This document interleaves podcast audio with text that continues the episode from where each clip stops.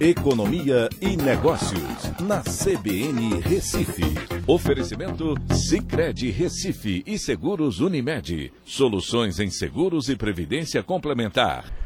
Olá, amigos, tudo bem? No podcast de hoje eu vou falar sobre o desemprego. Ele caiu né, levemente de 14,7%, a taxa de desemprego de 14,7% para 14,6%, mas atinge 14,8 milhões de pessoas nesse trimestre encerrado em maio, segundo a PNAD contínua do IBGE.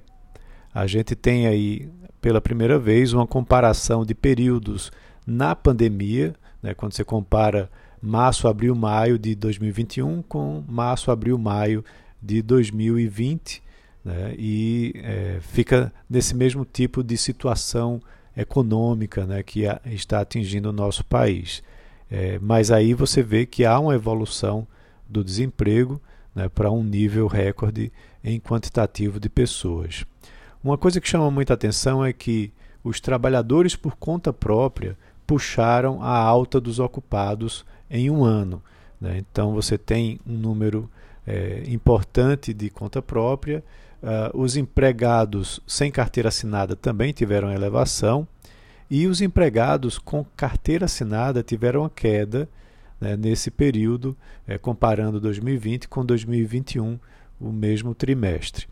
Só para se ter uma ideia, a composição dos trabalhadores por conta própria é bem diversificada.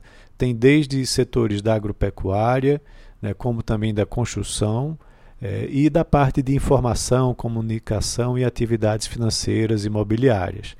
É, e quando você vai olhar, como eu disse, em um ano o Brasil perdeu 1,3 milhão de carteiras assinadas, de empregos com carteira assinada. É, quase é, metade da população em dar trabalhar está, é, no todo, é, está em situações de, é, de desemprego, certo? E quando você vai olhar, 33 milhões de trabalhadores é, não têm oportunidades no mercado de trabalho. Isso inclui né, aqueles desempregados, subocupados, é, também pessoas que estão desalentadas.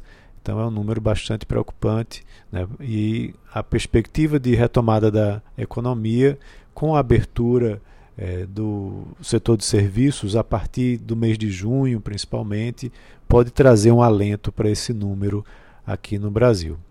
Então é isso. Um abraço a todos e um ótimo final de semana.